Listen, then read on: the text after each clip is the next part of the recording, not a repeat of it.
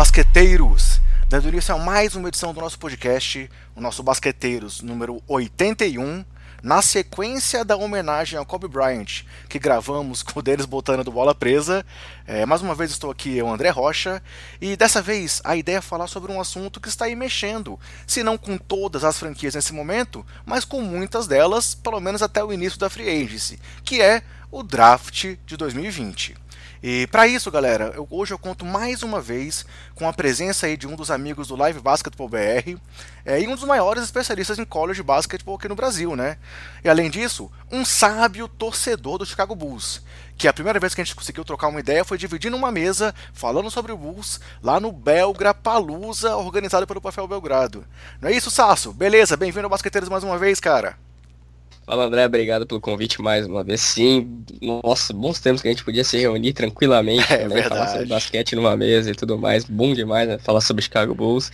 Desde lá, não muita coisa mudou no Chicago Bulls, né, André? Mas esperamos que mude, que agora com Carne Sovas e companhia a gente consiga ter Billy Donovan no comando, a gente consiga ter um maior sucesso. Mas hoje o foco é no draft, que envolve também o Chicago Bulls, né? Que tem uma escolha alta, então a gente vai falar um pouquinho de toda essa essa ordem da loteria, quem pode ser os caras para pintar e tudo mais. É, tomara que esse draft seja realmente mais uma ajuda pro nosso Bulls aí, cara. Ah, Mas hoje, espero. claro, o assunto vai ser muito maior, né? A gente vai tratar hoje, então, pessoal, das 14 primeiras escolhas do draft, que são as escolhas de loteria. Mas, Sasso, antes da gente começar aqui então a falar, fala um pouco aí, cara, do seu trabalho, como é que tá lá no Live Basketball, como é, o que vocês estão fazendo por agora, fala um pouco de você, se apresenta aí pra galera que por acaso ainda não conhece seu trabalho. Leonardo Sasso, né? Tenho 23 anos, morando em Porto Alegre, já morei em São Paulo também. E no Live, no Live Best BR a gente faz um trabalho, eu, Rodrigo Lazzarini, Guilherme Maia, Ítalo Vieira, Neto Del Roio.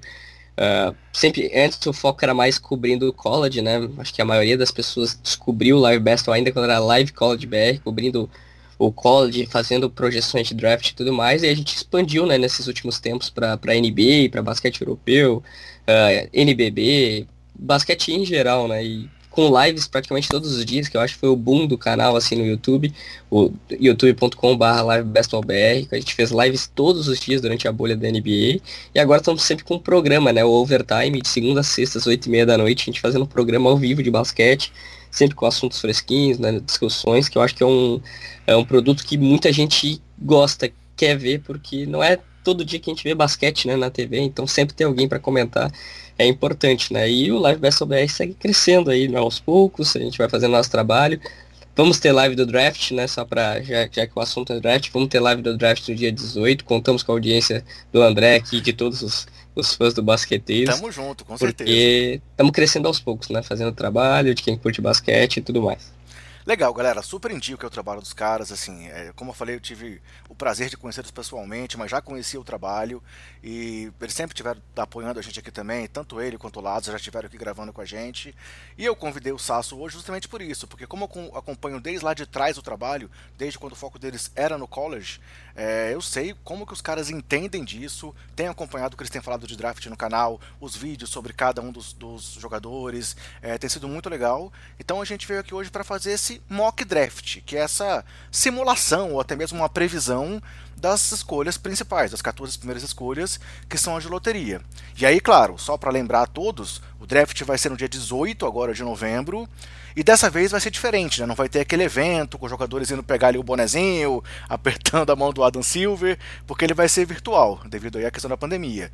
Mas não deve, não deve perder em nada é, para as edições anteriores. Mas galera, então antes da gente falar aqui realmente com o Sasso do assunto, só para a gente per não perder o costume, dar aqueles recados gerais aí para vocês sobre o nosso conteúdo aqui do Basqueteiros.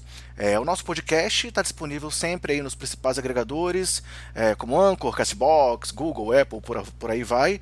Também está no Deezer, também está no Spotify. E a gente tem postado ele sempre também em áudio no YouTube. A gente ainda não, ainda não começou um trabalho em vídeo como os caras, mas a gente sempre posta lá porque a gente sabe que algumas pessoas têm mais facilidade de acesso ao YouTube. Então, mesmo em áudio, a gente coloca o podcast lá também. E aí, para encontrar a gente, só pesquisar pelo nome Basqueteiros. Além disso, também estamos nas redes sociais com o nome Basqueteiros, mas com o nome de usuário BasqueteirosNBA em todas as redes sociais, mas com o Twitter sendo nosso principal meio de comunicação com vocês. E além disso, também aí na, na, pandemia, uma mudança do nosso trabalho é que a gente tinha aquele grupo de WhatsApp que a gente falava dele aqui com vocês, que era só para a gente poder divulgar as informações. E aí acabamos tornando esse grupo um grupo aberto para conversas e foi muito legal.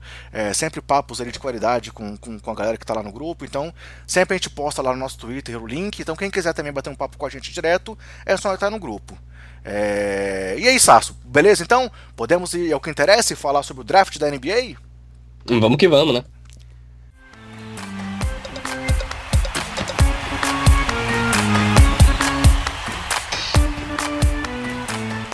Fechou, galera. Então, visando o maior equilíbrio de forças, a gente pode dizer que o draft da NBA recentemente teve algumas mudanças. É... Porque historicamente, assim, principalmente pré é, do basquete, o draft era de onde surgiam os principais nomes, né? Então a NBA faz um, um, um modelo do draft, que é um modelo dos, das grandes ligas americanas, né? Que é que os times com as piores campanhas tenham as melhores escolhas no draft, privilegiando assim uma tentativa de equilíbrio entre as franquias. É, e aí é, é no draft é, em que os times que não foram para os playoffs na temporada anterior é, tem essa questão que a gente vai, vai explicando aqui um pouco, mas que a gente vai trabalhar hoje, que é da loteria do draft, onde eles podem escolher os principais nomes dessa classe com um sorteio definindo quem vai ficar ali com as três primeiras posições. É, sendo que o time de pior campanha é o que tem mais chances de conseguir essa primeira escolha, e o time é, de melhor campanha, mas que não foi aos playoffs, é o que tem menos chances. Ali uma, por, uma porcentagem dividida entre eles para saber quem vai ser, vai ter essa sorte aí lá na, nas bolinhas para ter essa escolha de quem vai ficar. E aí, nesse ano, nessa loteria do draft, é, a primeira escolha vai para o Minnesota Timberwolves, seguido de Golden State Warriors, Charlotte Hornets, Chicago Bulls e Cleveland Cavaliers nas cinco primeiras escolhas. É, e aí, claro, a gente sabe que uma coisa que tem acontecido, vou até pedir para o falar um pouco sobre isso na sequência, é que vários times, devido a essa questão do draft, quando veem que não tem uma posição ainda é, a, a, algo a brigar na temporada, acabam optando ali por o que a gente chama de tank, né, que é jogar ali meio que para perder, entre aspas, para conseguir uma melhor chance no draft. É, e aí a gente pode até citar aqui alguns exemplos clássicos, como o, o, processo aí do Philadelphia recente, em que por anos e anos a fio eles perderam de propósito e aí tentaram montar uma equipe que chegou nesse ponto aí com Embiid e Simmons comandando o time do Fila. É, e temos também assim dois exemplos aí de tank sem querer, mas que deram muito certo que foi lá atrás quando o San Antonio perdeu o David Robinson por lesão, talvez tenha sido o melhor tank da história e acabou com a primeira escolha e selecionou o Tim Duncan. E agora, esse próprio ano que a gente, a gente acabou de terminar a temporada, com o Golden State perdendo o Clay Thompson e o Stephen Curry por lesão e acabando tendo uma segunda escolha do draft que vai ser somada ao retorno desses dois caras para a próxima temporada. Mas para isso, Sasso, a NBA recentemente acabou mudando um pouco a questão das porcentagens, né? Para tentar evitar esse tank. E isso parece que deu certo nas últimas duas loterias, né? O que, você pode falar sobre isso pra gente? Cara, André, concordo totalmente com isso, porque, é, claro, o tank vai, vai existir, não propriamente dito, assim, as pessoas nunca vão admitir, estamos tancando de propósito e tudo mais, mas o tanking sempre vai, vai, vai ter esse, esse modelo. E, o Golden State Warriors, como falou muito bem, eu acho que foi um dos times que se mais beneficiou disso, né? Escrevi um texto logo que teve a, a lesão do, do, Stephen Curry, a lesão mais grave na mão, né? Que ele quebrou a mão, fraturou a mão. E que seria um time base Damian Lee, com Pascal e tudo mais, sendo os principais jogadores do time. Até o Draymond Green perdeu muitos jogos, jogou muito mal nessa temporada e tudo mais. E nesse pôde pegar um ano mais ou menos de refresco para eles para nessa próxima temporada com a segunda escolha, com a volta de Clay Thompson, com uh, o Stephen Curry saudável, Draymond Green, tem o Wiggins ali que pode ser uma moeda de troca, né, pra gente, para qualquer outros times junto também com essa segunda escolha, para conseguir formar mais uma vez um time que vai brigar pelo título da NBA, né? E cara, um time com Stephen Curry, Clay Thompson e Draymond Green com certeza já tá no bolo para dos favoritos.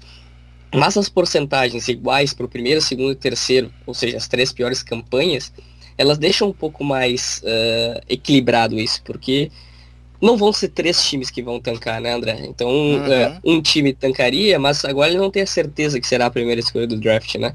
Então isso deixa um pouco, hum, será que eu devo fazer isso mesmo e tudo mais.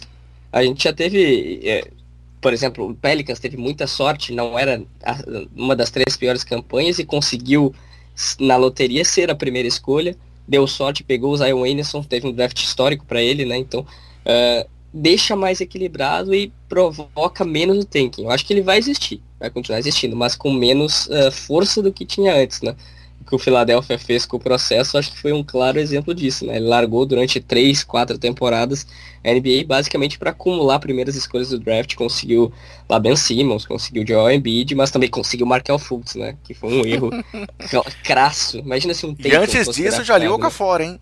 e Jalil Okafor, é verdade. Outro cara que no college se mostrava muito eficiente que na NBA não deu certo, né? Mas são escolhas do draft, né? A gente vê isso todos os anos, André, não vai ser diferente em 2020 agora, com certeza vamos ter alguém que vai chegar com muita hype, não vai mostrar aquilo, e por outro lado, né, jogadores que não chegam com hype e mostram muito basquete. Aproveitando então aí que você deu esse, esse ganchinho e citou no meio da sua fala aí é, que o Wiggins pode ser uma, uma moeda de troca para o Golden State, vou te fazer outra pergunta. Afinal, assim, gente, esse podcast vai ao ar agora dia 3 de novembro é, bem ali próximo, 15 dias antes do draft real em si, né? E aí eu quero te perguntar, é, com base em toda a sua pesquisa que você tem feito, quais são os principais rumores de troca que estão acontecendo nesse momento aí pro draft? A gente sabe que tem essa possibilidade aí, todo mundo fala que o Golden State pode trocar essa escolha para trazer um jogador mais pronto, fala assim, equipes tentando subir, tem equipes tentando descer na, na, na lista ali da, das escolhas. É, hoje, qual é o rumor mais quente, assim, o que está se falando que pode acontecer de troca dessas escolhas, cara? Tem dois rumores muito. Três rumores muito fortes. Na né? primeira dos Knicks querendo subir, né? O Knicks tem a oitava escolha do draft. Eu acho que foi o time que mais se deu mal, né? No draft, na loteria. Porque era uma das piores campanhas da NBA e acabou, vamos dizer, uma equipe que era praticamente certo, que ficaria com uma escolha top 5, acabou caindo para oitava posição. Uh, isso foi meio que bem ruim para os planos do, dos Knicks, né? Nesse, nesse momento. E daí é um não é novidade, que, né? Que não é novidade, é verdade mas ele quer subir no draft, né? Quer, quer fazer uma, uma subida, pelo menos pro top 5, para conseguir um jogador de mais qualidade ainda. Uh, e a gente sabe que, claro, eu até falando do draft em si, é um draft que não tem uma super estrela, né, André? Uhum. É que nem o do, do ano passado, por exemplo, que tinha Jamoran, Isaiah Williams e o R.J. Barrett, que eram caras que, assim, que a gente sabia que teriam um sucesso mais ou menos espontâneo na NBA. Né? No primeiro momento que entrasse já teria um sucesso. Nesse draft eu não vejo ninguém muito pronto.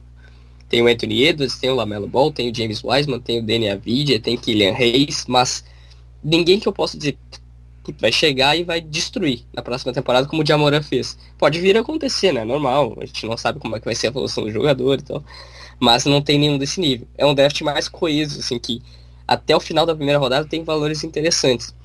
Mas além dos Knicks quererem subir, o Golden State Warriors na segunda escolha tá bem aberto a trocar essa escolha. É, envolver um pacote com o Andrew Wiggins por algum jogador mais consolidado na liga. Já se falou em Bradley Bill, já se falou até em Yannis Antetokounmpo, que eu acho quase impossível de acontecer. Mas uh, o Warriors eu ficaria bem surpreendido se eles mantivessem essa escolha. Assim, uh, não que vai ser, isso é improvável e tudo mais, mas eu vejo um pouco mais difícil disso acontecer. Eu acho que eles vão trocar sim, porque eles querem títulos já na próxima temporada e mais do que desenvolver um prospecto que não é, não é um, uma super estrela. E a primeira escolha, o Minnesota Timberwolves já falou que também pode abrir estar à disposição para trocar essa escolha, porque ele não vê nenhuma super estrela para chegar, como se tivesse um Zion Williams. Aí sim iria certo. O Anthony Edwards não é o melhor fit do mundo, o Lamelo Ball não é o melhor fit do mundo, o Wiseman não é nada de fit com o Minnesota Timberwolves, então uh, o Minnesota também pode optar por escolher um trocar por um jogador mais consolidado, junto com o Anthony Towns, junto com o DeAngelo Russell, para formar um time que possa brigar pelos playoffs na próxima temporada.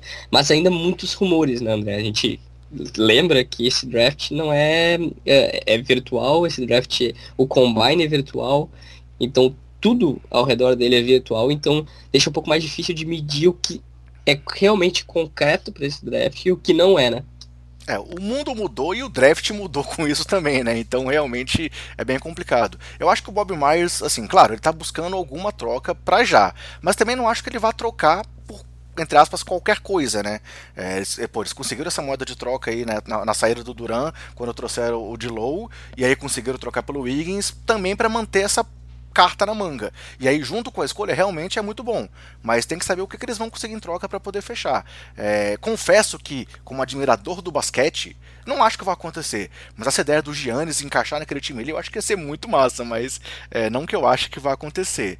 É, e... isso eu acho que mais pra próxima temporada, né? Pra 2021, 22, com aquela free agency maluca, né? Que com certeza o André vai abordar bastante ainda no, nos podcasts dele que vai ser insana, né? Com vai vários jogadores de, de, altíssimo nível. Entre eles, eu acho que o capitão dessa, dessa free agency deve ser o Yannis, né? Ele, ele pode assinar uma extensão Se ele não assinar a extensão, realmente. É, mas vamos ver, né? Se ele, se ele não assinar, vai ser uma free agency absurda. E é assim, eu, eu acho que essas subidas descidas no draft, a gente sabe que o Knicks está muito, muito afim. A gente já ouviu falar do Bulls querendo subir, já ouviu falar do Bulls querendo descer. Tem o Minnesota que pode realmente descer, porque acha que os jogadores são um nível muito parecido. É, então, assim, mas da mesma forma, eu não acho que a gente vai ver algo tão impactante como aquela troca lá do Hawks e do Mavs, que levaram o Doncic é. para lá. Mas, assim, realmente é muito legal a gente acompanhar isso também, tanto nesses rumores quanto no dia do draft. É outra coisa que dá uma pimentada legal na, nessa disputa, né?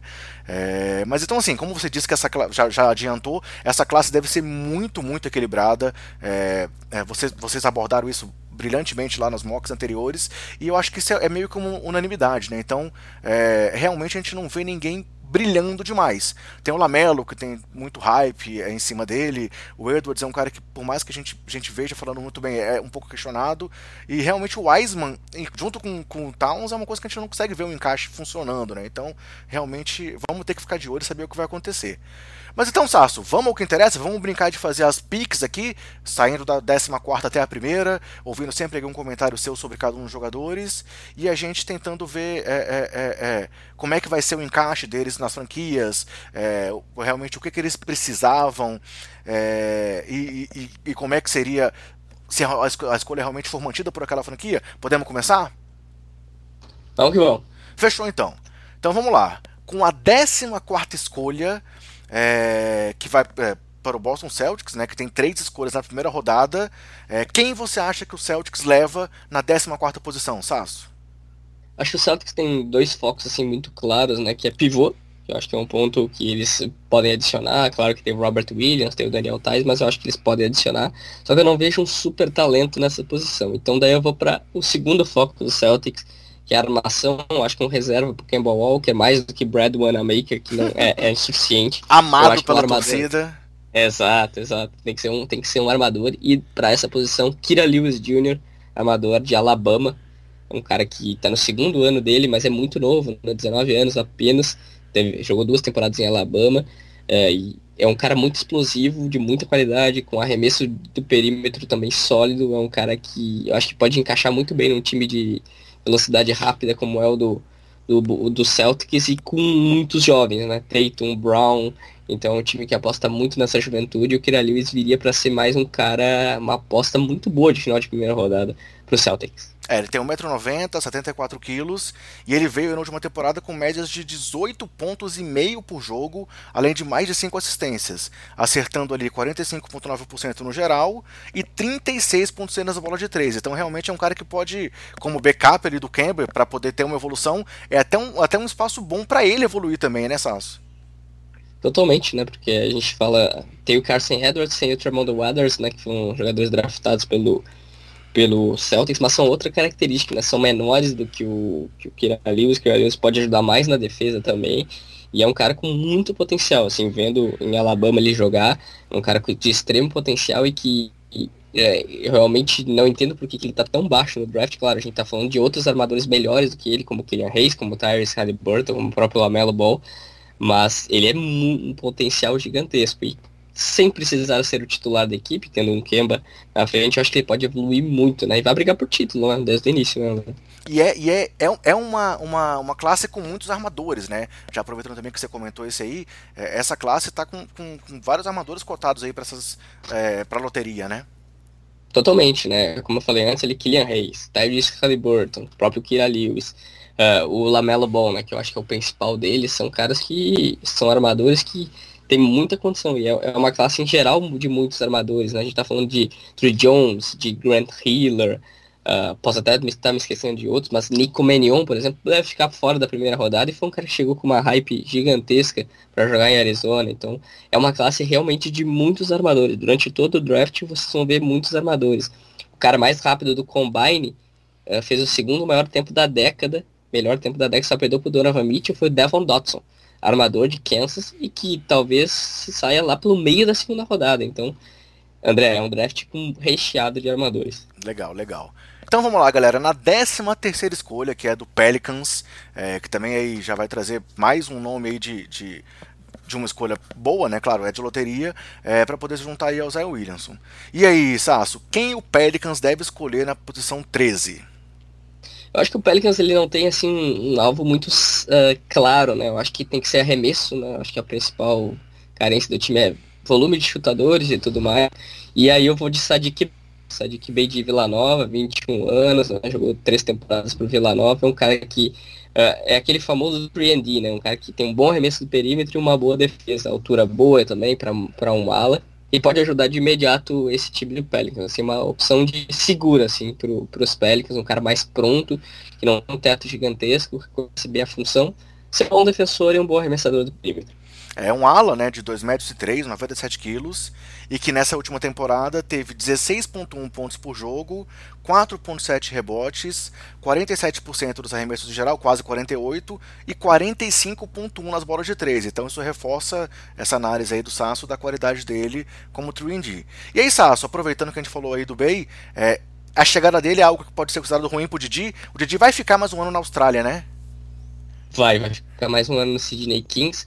Eu confesso assim que eu não, não sei qual é o planejamento que o Pelicans tem com o Didi, né? Acho que o Didi ele tem um ponto muito bom que é a defesa, né? E eu acho que isso aí tá mais ou menos pronto já. Uh, eu acho que agora é um ano de mais de evolução dele no ataque, né? Criação de próprio arremesso e tudo mais, ser um cara mais, como é que eu posso dizer, independente no ataque. Que ele possa criar o seu próprio jogo também. Vai ser bom ver essa evolução dele na, na Austrália, porque ele é muito novo ainda, né, André? Então, uhum. é um cara que não estava pronto para a NBA na última temporada, talvez não esteja ainda nessa, mas esses dois anos na Austrália podem fazer ele evoluir bastante. E aí, sim, angariar o tempinho dele aos poucos no Pelicans, porque uh, a gente sabe, né, muitos jogadores de segunda rodada como ele, né, que a gente fala, jogam, uh, voltam para a Europa, ficam na Europa mais um tempo, no caso ele na Austrália, para depois sim entrar né, jogar na NBA. Então, vamos torcer que tudo certo, porque ele é um cara com um potencial muito grande, né? Um trabalhador e tudo mais, um, um cara do bem, assim, que tem tudo para evoluir bastante ainda na, no mundo do basquete. No caso dele, até para língua foi muito bom passar esse período lá, lá, na Austrália também, né? Ah, já aprendeu inglês, né? Se ele não iria se comunicar, então foi, foi bom, assim, o planejamento dos pés. Legal. Então vamos lá. Décima segunda escolha do Sacramento Kings. A gente sabe aí do que o Kings tem, também, também tem falhado nos últimos tempos em termos de planejamento geral. É, vamos ver como é que vai ser, se vem uma mudança de cultura aí também em Sacramento. É, lembrando aí que talvez a principal falha deles recente foi passar o Luca Doncic, mas vamos lá. É. E aí, Sasso, o Kings. Fala, é, quem o Kings leva na escolha 12? Oh, desculpa, fala. Imagino que poderia ter mudado com um Luca Doncic na segunda escolha e não o Marvin Bagley, né? Marvin Bagley, vamos ver como é que ele vai estar, tá, né, cara? O cara que é, o físico não tem ajudado, mas acho que isso vai ser até um gancho para você. E aí, quem é que o Kings leva na escolha 12, Sasso? Entrando muito nessa linha, né, de Marvin Bagley não estar saudável, né, um cara que tinha extremo potencial, Bagley, mas que a gente falava antes do draft, ele tem aquele potencial ou estrela ou bust por enquanto uhum. tá sendo um bust né, na segunda escolha, muito por conta de lesões, né? Não tá conseguindo se manter em quadra. A gente vê que é um cara com muito potencial, muito atlético e tudo mais, mas não tá se mantendo em quadra. Eu vi bastante ele em Duke, então uh, gostava muito do jogo dele, mas infelizmente não tá tendo sucesso. Por isso, a escolha e, e do lado do BR em geral é de um jogador de garrafa, Prestes Atua, né? Foi companheiro do James Wiseman por três jogos, mas o Wiseman teve problemas de elegibilidade e tudo mais, não pôde jogar mais pela universidade, então ativa é um cara que a gente vai ver muito atlético, né? Um ala de muita força física, que a principal jogada dele é em transição, assim, um cara que é explosivo, ataca o aro com muita facilidade e um dos melhores reboteiros do college na última temporada. Teve média superior a 10 rebotes por jogo, né? Foi duplo-duplo de média e tudo mais. Acho que é um cara para um time de velocidade rápida como o Sacramento Kings, né? Que tem Darren Fox, tem Buddy Hill, uh, tem caras como Corey Joseph, caras muito rápidos, assim, aposto muito num, num, ataque insano. Press Atua, eu acho que pode ajudar dois lados da quadra. É, o, o Atua tem 2 metros e 6, 102 quilos. Teve médias aí, como o Sasso falou, de duplo-duplo, com 15.8 pontos, 10.8 rebotes, além de 1.9 tocos, nos 31 jogos que ele disputou na última temporada, é, com quase 50% de aproveitamento nos arremessos, mas apenas 59,9% nos lances livres. É, é um dos, dos, bigs aí que tem dificuldade para arremessar. É, vamos ver realmente como é que vai ser esse encaixe, né? Se ele vai conseguir é, mais minutos por conta da ausência aí do, do Bagley, mas acho que realmente é uma escolha segura, né, Sasso? É, para poder, poder cobrir aí essa ausência, pensando no, realmente num time que é baseado muito em velocidade, né? tem um time bom, né, André? Se a gente for ver assim, claro, o Bogdanovic pode não continuar, mas no geral é um time muito sólido, assim, que parece que a franquia chama coisas né, mais do que o, o time. É um time que pode brigar por playoffs, né? Uhum. Nessa última temporada, fez Sim. uma bolha basicamente ridícula, né, por isso que não conseguiu brigar mais ainda, mas é um time que tem talento ali na, naquela equipe, mas parece que falta algo a mais. O Atua, claro, não vai ser um cara que vai mudar o patamar da franquia, mas claro. pode ser um cara útil para ajudar esse time. Legal. É, agora, décima primeira escolha, uma escolha que, devido à franquia que vai fazê-la, é sempre bom a gente ficar de olho, porque é uma franquia que não dá mole em draft, é uma das que talvez tenha um dos melhores estudos de draft para poder fazer suas escolhas, é o San Antonio Spurs. E aí, Sasso, quem o San Antonio leva na escolha 11? Eu acho que o do San Antonio Spurs é o cara que vai sair, no meu mock, obviamente, na pique do, do Phoenix Suns, na décima escolha, né? Que é o Devin Vassell, que a gente vai falar depois. A gente colocou o Patrick Williams, companheiro de time do, do Devin Vassell da State. Ele foi sexto homem no college. É, puto, sexto homem saindo na loteria. Ah, no college, às vezes o cara não tanto tempo. O Devin Booker era sexto homem, hoje é um dos jogadores da NBA e tudo mais, no college, né, em Kentucky. Uh, o Patrick Williams é um cara muito novo, 19 né, anos apenas, cara muito potencial, joga de ala, de ala pivô, atlético pra caramba, eu acho que esse é o principal dele. Mais um dos jovens que o San Antonio pode ter junto com o Tony Walker, com o Derek White, com o Sean Murray, com o Keldon Johnson. É um time muito jovem do, do Popovich, que o Popovich tem nas mãos. Mas a criação de arremesso dele é boa, do Patrick Williams. Muito explorando esse atleticismo que ele tem. Mas acho que um ponto para ele se manter em quadra tem que ser melhorar o arremesso do, do perímetro, que, é, que ainda é bem fraco. Uh, só 32% apenas na, na temporada do college. E a disputa de espaço com o Keldon Johnson, cara? Que o Keldon Johnson cresceu bastante aí no finalzinho da temporada, né? É, como é que você vê? Você acha que, que ele realmente tem, já, já teria chance de chegar e roubar alguns minutos? Ou realmente é aquelas apostas do San para desenvolver o cara para depois o cara entrar na rotação? Eu acho que é mais uma questão de evolução, de, de, de, desenvolvimento, mas eu acho que não bate muito com o Keldon Johnson, porque o Johnson é mais um alarmador também de características semelhantes, defesa e tudo mais, mas mais uma alarmadura. Uhum. Acho que o, o, Patrick Williams pode vir a se desenvolver mais como aquele ala pivô que espaça a quadra, melhorando Entendi. o arremesso, né? Legal. Obviamente, mas é, é um cara de extrema força física, atlético, e é uma linha que está seguindo muito o San Antonio, né? Derek White, Walker, uh, o Dejante Murray, são caras bem atléticos também. Legal. Décima escolha, como você acabou de citar, Phoenix Suns. É, será que vamos ter alguma surpresa, que nem o Cameron Johnson tendo sido escolhido ano passado ah, pelo Suns? Surpresa foi né? Uhum. No fim, eu, eu, eu, duvidei muito dessa escolha do, do, do, Phoenix Suns com o Cameron Johnson, mas provou uma escolha muito boa, não encaixado, e eu acho que eu segui essa mesma linha aí, é, André. É claro, tem, a gente tá falando de um time que é Kelly Oubre, tem Cameron Johnson, mas Devin Vessel. Eu acho que é um cara que pode ali, para mim, o melhor 3 desse draft, um cara com ótimo arremesso perímetro, ótima defesa, uh, 20 anos apenas, então muito. Acho que num time do Phoenix que já está mais ou menos encaixado, ele viria para ser mais uma peça para essa, essa rotação do time, né? Acho que o sonho do Phoenix é o Ian Reis, armador, mas provavelmente ele não vai sobrar na décima escolha. Então, Devin Vest parece uma escolha muito justa para essa posição. Eu só voltando aqui, galera, eu acho que eu não falei de altura e peso do Patrick Williams, que eu tava falando sempre. Ele tem 2 e 3 e 102 quilos, tá? Chegando ao Vessel. O Vessel tem 1,98m, 81kg e teve de estatísticas no último ano 12,7 pontos, 5,1 rebotes, 49% nos arremessos em geral e 41,5 nas bolas de 3. É, realmente, assim, é, o Sasso trouxe aí que ele também é um, é um dos grandes exemplos de trend desse draft e parece realmente um perfil dos que o Phoenix tem apostado. Então, mais uma vez, acho que o Sasso está dando aí um tiro que pode ser certeiro. É, ainda mais se realmente outros nomes que eles pretendem não sobrarem até aí, né?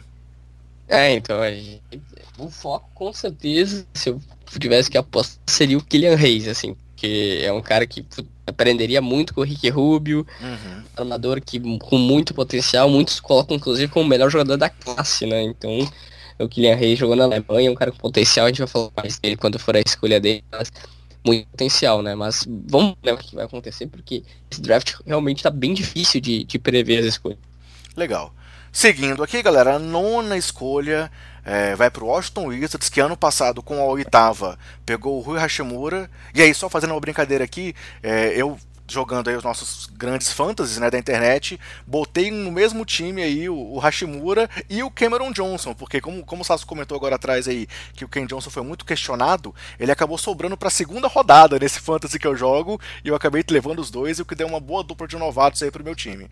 Mas vamos lá, é, fechando o parêntese, e aí, Sasso, quem que o Washington leva nessa escolha 9? Essa é uma das, acho que se sobrar ali vai ser muito interessante, que é o Obitopan, né? Uhum. O Obitopan, o Obitopan, eu acho que é o talento mais polarizado do draft. Né? Muitos o colocam como um bust, outros o colocam como uma super estrela que deveria ser top 3 do draft, top 5. Outros, não, não, tem que ser final da loteria e tudo mais. Mas, Obitopan, vamos aos fatos, né? Melhor jogador do, do college na última temporada, por Dayton.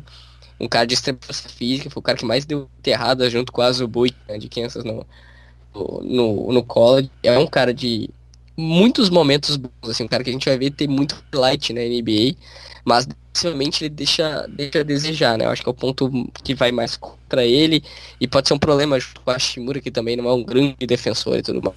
Mas se ele está na escolha, eu acho que às vezes não de pensar duas vezes, né? Um talento disponível, um cara que ofensivamente muito a dar, desenvolveu muito arremesso de perímetro na última temporada e meio trabalho de pé garrafão que é muito eficiente. Eu acho que pode ser uma dupla explosiva, assim, com o Ashimura, com o John Wall voltando, se o Bradley Bill permanecer. E assim, um time legal de ver assim com, esse, com todos esses caras em, em Washington. É, o Washington foi um time que, assim, oscilou muito na temporada, né? Eles realmente tinham bons momentos, conseguiram montar um elenco de apoio legal, e eu acho que essa volta do John Wall tem que ser muito observada. Claro, vem de lesões aí seguidas e muito sérias, mas se ele conseguir voltar, assim, bem, claro, o primeiro ano depois de um retorno sempre é complicado, mas se ele conseguir voltar ali ah, nem que seja 50% do que ele estava fazendo, com essa molecada que eles estão juntando em torno dele, com o Bradley Bill jogando o que ele jogou no passado, é, realmente o Washington pode dar um, um, um upgrade bem legal aí. E aí. E aí, sobre o, Topin, né, galera? Ele tem 2,6m, 99kg, teve média de 20 pontos e 7,5 rebotes, com mais de 60% de aproveitamento nos arremessos e quase 40% nas bolas de 3. Eu só acho engraçado, Sasso, assim, essa oscilação que se vê do Topping normalmente é para caras que também têm problemas físicos, né? O que não é o caso dele, e mesmo assim é, tá muito em aberto a posição que ele pode sair, né? O Bitopan, é, o Bitopan a gente lembra, ele jogou duas temporadas no college, mas ele foi redshirt na primeira. Redshirt é que não joga, né? Seja por motivo acadêmico, seja por escolha do técnico ou por lesão. Ele uhum. acabou não jogando na primeira temporada, então basicamente ele ficou três anos no college jogando e o Obitopan, ele é velho, ele vai fazer 23 anos. Né? Pô, a gente pensa, 23 anos num cara que vai ser uma escolha top 10. Só por isso ele não é top 5. Se ele fosse Calouro, André, ele seria top 3 fácil. Legal, então, mas... é, é, as coisas que tem no draft e tudo mais, é, é, tem um peso disso, né? Sim, sim. Por exemplo, que ele Reis tem 4 anos a menos que ele, né? Então, 3 anos a menos que ele, então é uma diferença, são 3 anos para evoluir. Então, uh, isso pode ir contra o Obitopa, né? Legal. E aí, vou abrir mais um parêntese, galera. É muito difícil ouvir o Sasso virar e falar: o cara tem 23 anos e é velho. Meu Deus! Eu aqui, quarentão, ouvindo um negócio desse, é. dói o coração, pô. É, André, não, não é fácil pra gente, né? Legal, legal. Brincadeiras à parte. Vamos seguir aqui com o draft. Chegamos na escolha que a gente já comentou lá atrás, que é do New York Knicks, que eu brinquei que é, é um time que erra muito no tank porque não tem tido grandes escolhas e não tem tido seleções que têm feito tanta diferença nas escolhas que eles conseguem. E aí quando conseguem um nome de peso acaba trocando como aconteceu aí com o Porzingis, né? É, vamos ver então, Sasso, quem é que o Knicks deve levar nessa escolha 8? Manda pra gente. Essa é você pode ir no Obitopan, né? Que acabou saindo nosso mock na escolha, é uma escolha possível, assim, para ser um já com uma pompa e tudo mais, mas acabamos colocando esse Halliburton, né? Armador de Iowa State, e aí um cara muito alto para armação, assim, um cara que tem atributos físicos muito claros. Eu acho que o maior problema dele é cair em fakes na defesa, né? Ele é um cara que cai muito em fake e tudo mais, mas. E, e a magreza, né? Um cara muito magro, um dos mais magros desse draft. Mas é um cara muito atlético, uma ótima visão de jogo, um arremesso de três que é, que é sólido embora mecânica, vocês podem pesquisar aí, é muito estranha a mecânica de, de arremesso dele, mas é eficiente, então é o, é o ponto que vale. E com muito, muito potencial. Problema, jogar nos Knicks, né? É, não é fácil a, a pressão, né? É, então, vamos ver, mas o Halliburton com o RJ Bert seria uma dupla de, de armação muito atlética, com muita altura, uh, que ambos poderiam deixar a bola um pro outro, assim que não teria muita dificuldade de quem seria o primeiro correndo, né? O primeiro cara que leva a bola. Eu gosto dessa escolha. Para mim, o Halliburton, até estudar mais, o Reis era o segundo melhor do draft. Então é outro cara com muito potencial e que tá caindo. É, muito por conta do crescimento do que Reis. É, ele é um cara que realmente, assim, ele preenche a linha, né, de estatísticas. Ele teve 15.2 pontos, 5.9 rebotes, 6.5 assistências, 1.5 roubos, quase um roubo, um toco por partida, com mais de 50% nos arremessos, quase 42 nas bolas de 3 e mais de 80 nos lances livres. Então ele é um cara que realmente parece ter potencial para todos os espaços do jogo, né? Faz tudo, é um cara bem assim versátil, que a gente tá falando que pode jogar na posição 1, pode jogar na posição 2, pode marcar posição 1, 2 e adicionando massa muscular posição 3 também, então é uma escolha boa assim, para os Knicks, então, só que o problema é desenvolver nos Knicks, né? Uhum. Esse, eu, esse eu acho que é o grande problema. Ele tem 1,96m e 79kg, galera. Sassos, mais uma perguntinha sobre o Knicks. Cara, e o RJ, o RJ Barrett, cara? Será que ele realmente. É, é, é, houve uma certa decepção com a campanha dele aí é, na sua temporada de calor. Muito talvez pelo tanto que o Já e o Zion brilharam, o Zion nos poucos jogos que fez, e o Já com uma constância incrível, é, e acabou que ele, ele destoou um pouco dos dois principais nomes que estavam ao lado dele lá Sim. na época do draft. Você acha que esse ano talvez seja um ano realmente de crescimento dele? Será que foi adaptação? O que, que você acha do porquê que ele não estourou, digamos assim? É só a questão de estar no Knicks? é um ponto muito crucial para isso, mas eu acho que é uma coisa natural também. Joga num time que não tá tão organizado, vai ter dificuldades, né? Mas uh, eu, eu, confio muito no RJ Barrett. Eu acho que uh, quem viu jogar no college, quem viu jogar na última temporada, ele tem flashes muito bons de ser um cara ofensivamente muito diferenciado. Acho que a defesa dele ainda é um pouco uh, não muito sólida. E o arremesso, né? Tem problemas de lance livre e tudo mais. Não é sólido do perímetro. Mas evoluindo nisso, ele vai se tornar um cara muito bom, né? Porque ele infiltra muito bem, usa a esquerda com muita facilidade. Eu ainda confio muito nele, cara. Eu acho que ele tem muito potencial para ser um cara importante nessa reconstrução do Knicks. Legal. Indo em frente, galera, a sétima escolha é do Detroit Pistons. E aí, Sasso, quem Detroit leva lá para fazer companhia ao Blake Griffin, que ainda tá lá, não se esqueçam disso. É, aí o Pistons aqui com o melhor tá disponível, com o melhor potencial, porque tem vários problemas do time, né? É uhum. Assim, não tem uma posição fixa que a gente pode. Ah, a ala é o problema. Não, não é. Tem, praticamente em todos os lugares tem, tem problemas, e aí eu gostaria muito de ver Kylian Reis. Somos uma dupla com o Kenar é um arremessador clássico, e o Kylian Reis, esse cara, ótima visão de jogo, usa a mão esquerda como poucos, que ainda tem que melhorar o arremesso, mas é um cara com muito potencial, dos dois lados da quadra, jovem, já com experiência profissional na Europa, jogou no UME da Alemanha. Para mim, Kylian Reis seria um nome, assim, ótimo pro, pro Detroit. Você teria muito espaço, né? Eu me arrisco a dizer que se for pro Detroit Pistons, ele já brigaria pelo prêmio de calor do ano. Como você falou, só tem 19 anos, né? Um cara muito jovem, 1,93m, 97kg. E aí, nessa temporada aí no UMA, ele teve 12,8 pontos por partida, 6,2 assistências e acertou ali é, 39% nos arremessos de 3 e 45% no geral. Então realmente é um cara que traz aí um, um, jogo diferenciado, porque a gente sabe que essa formação europeia é diferente. E bo, anotem isso aí, hein? O Sasso falou que se ele for para Detroit, vai brigar pelo prêmio de calor do ano. Cobrem do cara depois se isso não acontecer. Mas eu acho que é isso, cara. É, a experiência na Europa, cara. A experiência na Europa, jogar profissional é, é muito diferenciado. A gente viu com o Lucas e aí é um caso a parte, porque o Lucas já é chip da Euroliga, uhum. né? Só o principal torneio da Europa e o segundo principal torneio do mundo, né? Atrás da NBA. O Kylian Reis, obviamente, não é. Mas jogou com a Alemanha, com, com o time alemão, era titular, era um dos principais jogadores do time. Isso faz muita diferença para um jovem que já vai entrar na NBA assim. E eu participei do combine dele entrevistando, é um cara de muito entrado, muito concentrado, sabe o que, que tem que evoluir, tem uh, ídolos que ele considera que são referências, assim, Teodosic, Noble, assim, muitos europeus, né, na maioria, uhum. caras que sabem o que vai fazer, sabe? Então eu acho que isso pode ser muito bom pro time que draftar. Caras que sabem muito bem o que fazer com a bola, inclusive. Vamos lá. É. Com a sexta posição, o Atlanta Hawks seleciona que Okoro, né, de Aí para mim eu gosto muito dessa escolha porque o Okoro é defensor. Para mim ele é o melhor defensor do perímetro do draft e tendo o Trae do lado a gente não espera isso, né? Então com o Okoro vai ajudar o, o Young e tudo mais, um time que já tem vários alas, alas armadoras, Cameron Reddish, Kevin Huerter, é um time que, que tem, é jovem, muito potencial e tudo mais, com o Trae claro, sendo talvez um dos mais jogadores pra gente ver. Ele que gosta de ver basquete, tem que ver um jogo do Young e tudo mais. Uh, e o Okoro traz esse aspecto defensivo pro time, né? Então acho que esse é o ponto principal. Mas ele tem que evoluir muito o arremesso de fora, que é horrível nesse momento, um dos piores desse draft da NBA. 28% nas bolas de três, só para já trazer esse número que o Sasso tá, é, tá comentando aí. É bizarro.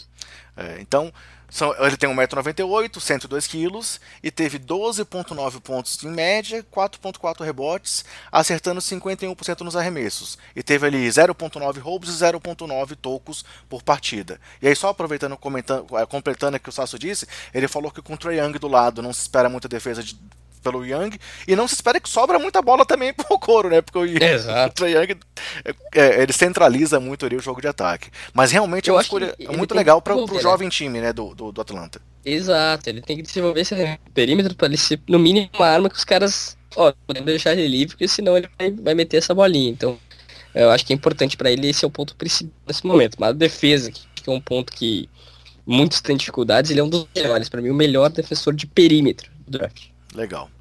Vamos lá, chegando aí nas principais escolhas, talvez as quatro primeiras são as mais importantes, mas subindo aqui até a quinta também é onde pode ter mais talento nessa classe. Vamos lá, Sasso. Com a quinta escolha, o Cleveland Cavaliers seleciona. Vamos de Maneco Congo, né? De USC. É um pivô, é um dos melhores pivôs do draft. É, ele não é tão alto, 2 e 5, né? Mas que chama atenção no, no Onyeko Congo é o potencial que ele tem para ser um defensor absurdo, como ele já foi nessa temporada do college, acho que quase três tocos por, de média por, por partida, e um jogador exatamente, do... 2.7, exatamente. Jogador ofensivo que ainda é, é, meio cru e tal, mas ele é um cara que tem um potencial assim que lembra o Boiadebaio, sabe? Pivô não muito alto, com ótima defesa, e que pode vir a ser um jogador de extrema eficiência, passando a bola também, então Uh, e tem 72% no lance livre. Eu acho que isso já é um indício que diz que ele vai ser um, um arremessador com um potencial arremessador do perímetro, né? Com, uh, e eu acho que isso para o Cleveland Cavaliers que deve se desfazer depois do Drummond, deve se desfazer de Kevin Love, o Neko Congo pode ser essa referência junto com Colin Sexton, com o Darius Garland, Kevin Porter Jr. nesse time do, do Cavaliers. Perfeito. Minha pergunta era sobre os outros bigs veteranos de lá, você já respondeu. Então só vou trazer aqui os dados do, do, do Okongo. Você falou 2,5 metros, 111 quilos, é, 2,7 tocos, 1,2 roubos de bola, 16,2 pontos e 8,6 rebotes por partida, acertando 61,6% nos arremessos e os 72% nos lances livres que o Sassos também trouxe pra gente. Chegando agora aqui então na cereja do bolo desse draft, nas escolhas que realmente são as que a gente ouve aí, estuda e percebe que é onde a gente vai ter mais talento nessa classe. E agora com o nosso interesse pessoal aí, hein, Sasso? Vamos lá, escolhe direito aí pro Chicago, cara. Com a quarta escolha, o Chicago Bulls seleciona. Denia Vidia, né? Do Maccabi Tel Aviv, do Israel, israelense. E aí eu acho que a escolha é perfeita para Chicago Bulls, né? Talvez não sobre, né? A gente vai falar um pouquinho mais depois quando chegar na escolha dos Warriors, que talvez possa pintar um Danny Avdija ali. Mas Danny Avdija, né? Um ala pivô, um cara que... Só que ele não é um ala pivô comum, né? Um ala pivô que espaça a quadra, ótimo defensor e é o playmaker. Ele era o playmaker do Maccabi Tel Aviv, o cara que levava a bola, que pensava o jogo e tudo mais. Isso é muito raro, assim, se a gente for ver, né? Caras como tipo Ben Simmons, mas é claro, com um arremesso bem melhor que o do Ben Simmons, e uma defesa bem pior que a do Ben Simmons. Mas uh, o Avidia tem um teto gigantesco, assim. É um cara com muito, muito potencial. E no Chicago Bulls, que tem o Carnes Sorvas como uh, vice-presidente de operações, é um cara que obviamente gostaria de ter um jogador europeu no time. Eu acho que o Avidia encaixa muito bem nisso. Espero, sinceramente, que sobre nessa quarta escolha. Você acha, Sasso, assim, a gente já falou que ele, ele, ele, apesar de ser um cara alto, que se passa a quadra, ele também é o, é o playmaker lá jogando no Maccabi. Você acha que ele chega na NBA para jogar realmente em que posição? Eu acho que ele chega para jogar de, de, podendo jogar de ala.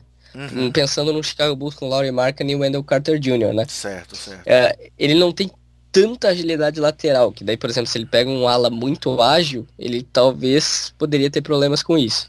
Mas eu acho que ele pode encaixar numa formação, sei lá, com um, Kobe White, vamos botar titular, Lavine, uh, Avidia, Markkanen e Wendell Carter. Eu acho que o ponto principal dessa formação é que faltaria um pouco de defesa, né? Mas uh, é um cara com muito, muito potencial. Uh, para ser o playmaker do time, para ser um cara de extrema qualidade, eu acho que o Chicago Bulls, se conseguisse essa escolha, estaria fazendo uma das melhores escolhas desse draft. É, eu confesso que realmente eu me aprofundei um pouco mais nessas quatro primeiras escolhas, são os nomes que eu consegui estudar mais a fundo, e realmente me interessou muito essa questão de, de como que ele, que, que ele, ele, ele também tem uma preparação mental, parece, com esse foco realmente da NBA, né? Ele parece que é um cara que sei lá, desde muito jovem, cara, ainda é jovem, tem 19 anos, mas ele tá com esse foco e tá se preparando para isso.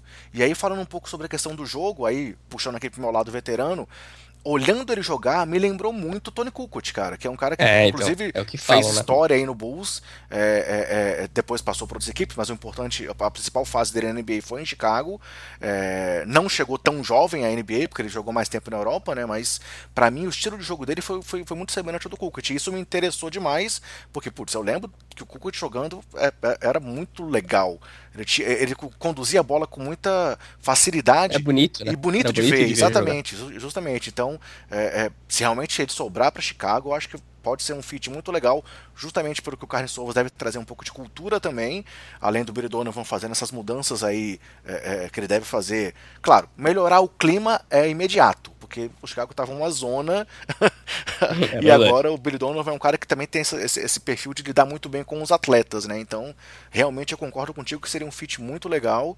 É, ainda mais considerando que não tem nenhum nome gigantesco, como você disse, né? E aí, sobre os rumores de que talvez o Chicago tentasse subir, você acha que seria necessário realmente tentar subir no draft? O que, que você acha? Você acha que pro Chicago seria melhor manter essa posição e, e tentar escolher o Avid ali mesmo? É, eu, é, a questão é saber se o Avid não vai sair antes, né? Acho que esse é o ponto principal ali no, no. Eu não vejo ele saindo na primeira escolha, não vejo ele saindo pro Charlotte na terceira escolha. E aí seria o único ponto o Warriors na, na segunda escolha, que já teve é, workout com ele e tudo mais, e ele talvez pinte ali. Mas eu acho que não, o Chicago Bulls não deva subir no draft, sinceramente. Então, Sasso, só para fechar então esse nosso papo sobre o Avidia, você pode trazer as estatísticas dele aí na última temporada, cara? Teve 12,3 pontos de média, 5,9 rebotes, 2,4 assistências e 37,5% na bola de 3.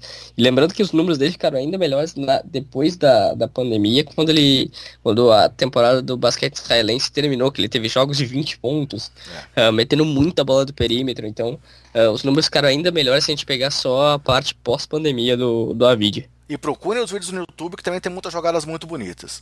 Sim, Vamos é lá. Verdade. Chegando aqui então ao nosso top 3 do draft, é... com a terceira escolha, o Charlotte Hornets deve selecionar quem, Sasso?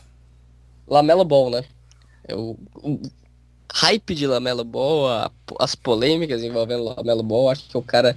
Para mim, o melhor jogador do draft é, né? é Lamelo Ball, o cara que tem uma visão de jogo muito acima da média, realmente muito, muito bom tem um arremesso de perímetro que é estranho, né? Uma mecânica que é muito nada sólida, então esse é o ponto que ele vai ter que evoluir, mas visão de jogo é algo sobrenatural, um dos melhores que a gente vai ver, o melhor desse draft. Tenho certeza que já vai ser um dos líderes de assistências da, da NBA logo que entrar na, na liga. É, mas ver essa evolução dele no arremesso e no nível de competição, né? Porque a gente lembra, ele fez 11 jogos na Austrália, depois antes disso ele tinha jogado na Lituânia, numa segunda divisão, tinha jogado high school e a liga do pai dele, né? Do Lavar Ball. Então, basicamente nada a nível competitivo de NBA. Então, como o Lamela Ball vai jogar todos os dias contra caras muito fortes, muito eficientes, muito bons, isso é um ponto que fica no ar, assim, né? Não dá para ter ideia ainda nesse momento, mas para mim, um jogador com teto gigante e o melhor dessa classe nesse momento. Era justamente isso que eu ia falar, assim, sobre essa polêmica de como ele chegou até aqui. É, há potencial, mas há também muito questionamento sobre onde ele mostrou esse potencial, né? Então, realmente, talvez a gente precise vê-lo em ação para poder, poder tirar as conclusões. Então, olhar somente os números não é algo que seja muito, muito é, é, não, não, é, não, cabe aquela análise fria, e sim mais aquela análise ali do olho, de você ver o cara jogando. E Então, assim, se você quer conhecer um pouco mais do Lamelo, procura os vídeos para ver como é que o cara joga. Se você pegar esses vídeos lá da Lituânia, por exemplo, eram realmente passeios. É, é, é ali é uma graça. fase que não dava para considerar, mas a Liga Australiana tem crescido muito, né, Sasso? Sim, a Liga Australiana já foi o nível mais, mais próximo assim, que a gente pode ver da NBA que ele teve.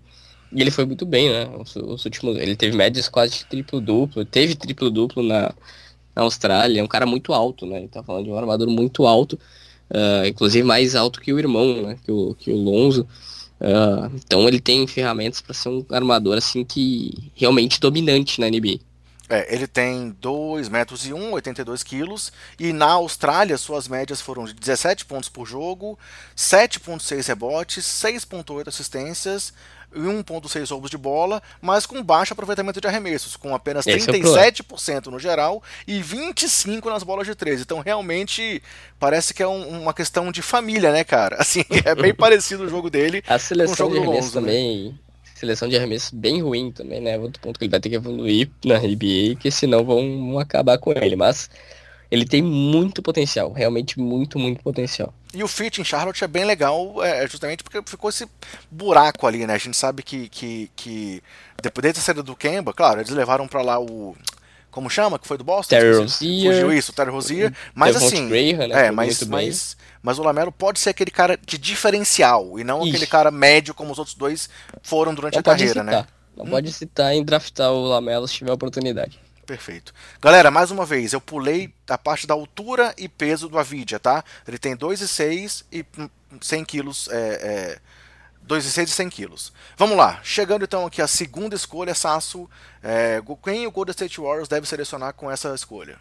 Se não trocar, James Wiseman, pivô, Acho que é um cara que encaixaria muito bem nesse time do, dos Warriors, porque é uma carência eterna né, do, do Warriors, um pivô de alta qualidade. Teve Pachulia, teve Magui, teve Bogut. Acho que o Wiseman encaixaria nesse time já do, dos Warriors. É um cara de muito potencial, três tocos de média na, no college, nos poucos jogos que você fez lá. Alto, longo, que tem é, potencial para ser uma remessa de média e longa distância também, mas o jogo dele é dentro do garrafão, né? Muito dominante. Uh, defendendo o aro ali, ele é um dos melhores, né? Era difícil de passar por ele realmente, porque ele é muito alto, né? E além de ser muito alto, ele é muito. tem uma envergadura gigante, então ele estica o braço de um lado da quadra vai no outro, praticamente, né? Então, é, realmente é um cara com muito potencial. E a mecânica de arremesso, quem puder acompanhar, vai ver que é parecida com a do Chris Bosh, né? O arremesso, obviamente, não é nada tão sólido quanto o do Chris Bosh era, mas a mecânica lembra a do Chris Bosh também. E você acha que assim, mesmo sendo um pivôzão aí nesse momento atual, do espaçamento de quadra, de times jogando no small ball, você vê nele potencial realmente para poder ser efetivo? Ou sei lá, é, é, ele vai jogar, por exemplo, muito melhor do que o Kevin Looney nesse time do Golden State caso ele vá para lá? Sim. Sim, para mim sim, porque ele tem um, ele é muito melhor que o Kevin Looney hoje já. É, ele é um cara com muita força física no garrafão, que encaixaria muito bem no jogo de pick and roll com Stephen Curry, com o próprio Drummond Green, né, que é muitas vezes o cara que leva a bola no, nos Warriors. E o Warriors tende a ter um cara ali dentro do garrafão, porque o time inteiro espaça a quadra, né? Então uhum. isso é muito bom. Então acho que com o Steve Kerr montando esquema e com todos esses caras ao lado dele, o Wiseman iria muito bem. E eu, eu, realmente queria muito ver isso acontecer, sinceramente. Talvez com encaixe até melhor do que o do próprio. É, é, é Oh meu Deus. Me fugiu mais uma vez um nome aqui, cara. Eu já tô, tô esquisito. Eu vou voltar pra essa minha fala também. O Cousins, lembrei agora, tá. Boa. Um, dois, três. Talvez até com um encaixe melhor até do que o Bug Cousins, né, cara? Que assim, é, não tava 100%, mas também, por isso passar muitas vezes a quadra, muitas vezes jogava com, ali, com o time reserva do Warriors, né? E o Wiseman ele é mais rápido, né? Ele é bem uhum. mais rápido que o DeMarcus Cousins, que é mais pesadão, né? Então num time que, pô, o Warriors, a gente lembra os bons tempos do Warriors, é transição, é bola de três, do, do assim, com, uma transição rápida, com um contra-ataque rápido, e o Wiseman pode ser esse cara que corre a quadra com muita rapidez, né? De, uma, de, um, de a quadra de defesa pro ataque. Então acho que pode encaixar nesse, nesse esquema muito, muito bem, assim. não vejo tanto problema nessa escolha, assim como todos estão falando assim, ah, que o Wise não pode ter problema e tal, não é um cara que se provou. Te lembra, né? Ele jogou três jogos só, que ele recebeu, a família dele recebeu o dinheiro para se mudar para Memphis ainda para jogar no high school com o Penny Hardaway, depois o Penny Hardaway foi para Universidade de Memphis, recrutou ele também. E acabou que a NCAA pegou esses, esses fatos mais antigos e acabou não dando mais elegibilidade para ele no college. É, realmente foram números muito inflados, claro foi uma amostra pequena, mas mostra muito potencial. Ele teve 19,7 pontos e 10,7 rebotes, acertando 76,9% nos arremessos. E ele é um cara de 2,16 e 108 quilos. Mas, Sasso, vamos lá. Você falou também que pode ser que o Golden State selecione o Danny Avid aqui. Então, só para a gente poder Sim. analisar também como seria o encaixe do Avid. Eu vejo como sendo muito bom também. Claro, Ótimo. tudo envolve o Andrew Wiggins, mas vamos lá. O que, é que você acha do Avid caso ele fosse parar no Golden State? Ótimo, acho que daí mudaria um pouquinho do DNA Vidia também, porque ele teria que adicionar mais esse arremesso do perímetro num time que tende a arremessar muitas vezes do perímetro, mas a gente já viu muitas vezes Stephen Curry e o Clay Thompson principalmente jogar sem a bola, né? O Avid aprenderia muito com um cara que poderia ser um modelo para ele depois, que é o próprio Draymond Green, né? Uhum. Que é um uhum. ala pivô que é extremamente inteligente, passando a bola e tudo mais. Eu acho que entraria muito nessa linha do Daniel Avid evoluir muito como playmaker desse time do, dos Warriors também. E é um encaixe de potencial, né? O Avidia teria muito potencial nesse time dos Warriors, porque é um cara que tem muito a evoluir ainda e num time que já brigaria por algo grande na próxima temporada. Então o Avidia pode ser um cara assim que, caso seja a escolha, eu vejo ele e o Wiseman como as principais escolhas pro, pro Warriors nesse, nesse draft. E ele supriria, inclusive, essa ausência ali na condução de bola que existe desde a saída do Igodala, né? Até talvez ali numa segunda equipe, é, realmente a forma como ele consegue dar defesa para o ataque poderia suprir até essa saída do Ig de lá. Mas vamos lá, chegamos então ao que interessa, galera. Primeira escolha do draft, obviamente, vocês já viram os nomes que saíram e quem não está aqui de paraquedas já sabe quem o Sasso vai dizer, mas eu tenho que perguntar. Vamos lá, Sasso. Quem o Minnesota vai escolher na primeira escolha, na sua opinião, cara?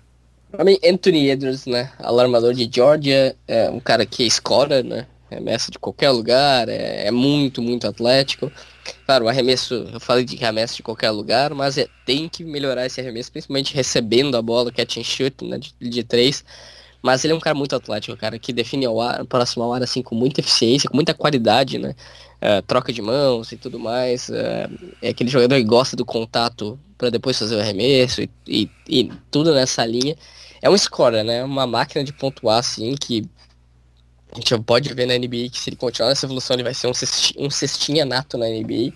Minha questão é que ele não é um, o fit dele no, no Minnesota não é o mais perfeito do mundo, né? Jogar com o D'Angelo Russell, que é outro cara dominante com a bola e tal, ele vai ter que desenvolver essa, esse jogo sem a bola, né? Que eu acho que é um ponto que para jogar com o D'Angelo Russell. Mas num, num, draft que não é recheado de estrelas, o Anthony Edwards é um dos melhores, né? O potencial dele de ser super scorer com uma boa defesa é muito grande, né?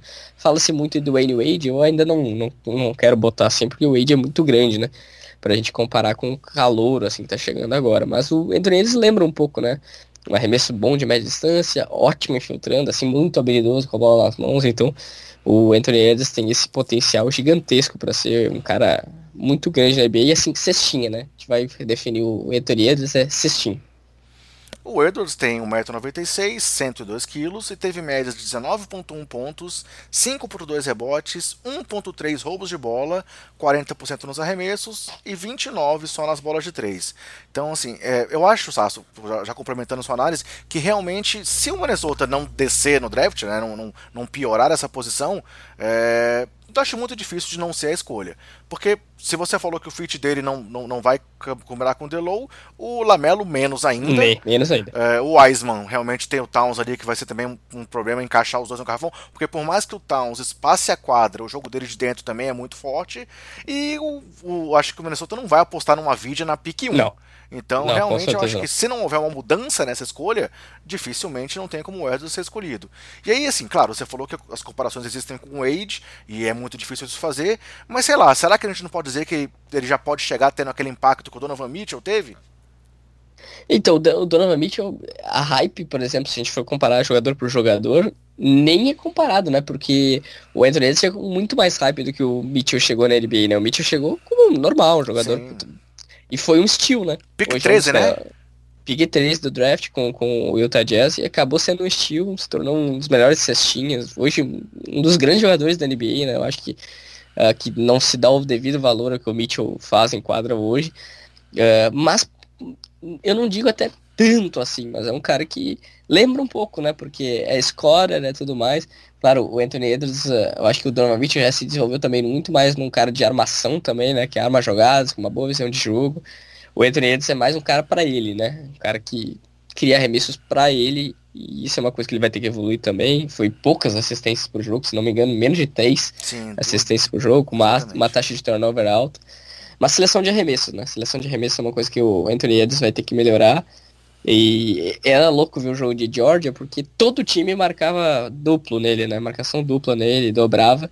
Então era complicado, assim, para ele. Mesmo assim, ele teve médias absurdas de 19 pontos por jogo, né? É scorer, cara. É scorer e totalmente confiante de si mesmo, né? Então, vamos ver como é que vai ser o Anthony Edwards na NBA. Show de bola. É, então, galera, assim a gente fecha aí o nosso mock, mas eu vou ter que fazer mais uma pergunta para o Sasso aqui. É, afinal, a gente focou nas 14 primeiras escolhas, então vamos lá. Fora essas 14 escolhas, que outros nomes você acha que acha que pode assim, surpreender e entrar numa dessas escolhas? O RG Hampton, Cole Anthony, você acha que quem pode ser o cara que pode, por, sei lá, pintou aí na escolha 3 e não vai ser uma surpresa se ele pintar, por exemplo? Ah, dá para ficar de olho principalmente no RG Hampton, que é um cara que pode pintar ali. Uh, a gente colocou ele na 15 no nosso mock, né? Um cara que pode pintar ali facilmente. Já se falou muito de Jalen Smith também, ala pivô de, de Maryland, que pode pintar ali. O Cole Anthony caiu muito, não vejo ele sendo mais coisa de loteria. Uh, e de resto, mais nenhum cara eu acho que pode pintar nessa, nessa loteria, assim, sinceramente. O Anthony, eu lembro até que vocês chegaram a colocar ele em um dos mocks em oitavo, né, cara? Por que, que ele caiu tanto? Não existe um momento, uma coisa clara quanto a isso, assim, muita por conta da lesão que ele teve, outros pontos pela seleção de arremesso que ele tem que é muito ruim, mas cara, eu gosto muito do Coentony, em talento por talento, ele é escolha de loteria, cara. O Coentony é muito bom, inclusive para mim um dos melhores lugares possíveis pro Anthony e seria o Philadelphia 76ers na 21 primeira escolha. Mas, cara, não sei se ele sobra tanto ali, se ele cai tanto assim. Uhum. Uh, mas eu gosto de alguns nomes desse, desse que estão fora aqui, principalmente o Desmond Bain, né? Que é um cara de extrema potencial defensivo. Acho que ajudaria muito qualquer time que o draftasse. E mais lá no final do draft, o, do, da primeira rodada, o Tyrell Terry. Eu acho que é um cara que vai crescer muito. Uh, não acho que seria muito louco pensar ele numa escolha de loteria, mas o Terry é um dos melhores arremessadores do draft aquele potencial Stephen Curry, sabe? Uhum. Que é um, arremess, um arremessador nato, baixinho, que chega totalmente. Hum, não tem força física, não vai aguentar a NBA. Mas tem muito potencial, jogou em Stanford, cara com muita qualidade. Legal. Então, galera, espero que vocês tenham pego aí a sua caneta, seu papel anotado, principalmente quando for o time do seu interesse. Mas assim, vale a pena a gente acompanhar esses nomes. Se você, sei lá, seu time é um desses 14, pega os vídeos no YouTube, pega as análises que o pessoal aí do, do Live Basketball tem feito em vídeo também, que tem sido muito legal, porque vale a pena estudar a fundo alguns jogadores. E principalmente esse top 4, que são jogadores que tendem a ter muito, muito talento. Então, é, fiquem de olho e aguardem o draft que já está logo ali, né?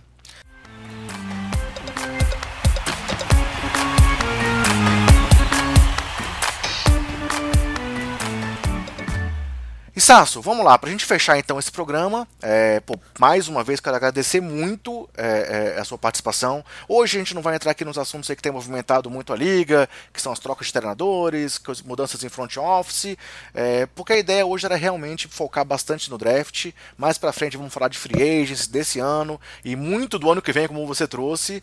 Mas eu quero só te perguntar, cara, você tem algo mais a acrescentar, alguma coisa que você queira comentar aí sobre o draft, sobre esse como vai ser o draft desse ano, alguma coisa que eu não perguntei, fica à vontade para fazer seu encerramento da participação, cara. Eu acho que é isso, né, André? Eu acho que deu para passar bastante por todas as principais escolhas e tudo mais. Vamos ver como é que vai ser esse draft virtual, né? Como é que vai ser todo esse, processo e tal. Mas espero algo parecido com o da NFL também. Não vai perder tanto valor. Claro que a gente gostava de acompanhar todo o, o Adam Silver saindo né, da, de dentro ali da, da do escritório e tudo mais, e, e, já fazendo a escolha e tudo mais. Não vai ser assim clássico do draft durante muitos, muitos, muito tempo. Mas vai ser com certeza muito bom, muito. A NBA com certeza vai preparar algo grande, né? Então acho que é isso, não tem muito mais a falar sobre, sobre, sobre o draft, só acompanhar que vai ter muita movimentação até nesses 15 dias até esse draft de dia, do dia 18 de novembro. A gente não vai ver aquela cena que teve do Bol Bol sobrando sozinho ali, né? Na... É, então, a Green Room, né? A sala verde ali, sim, que era sim. onde ficavam os principais prospectos, né?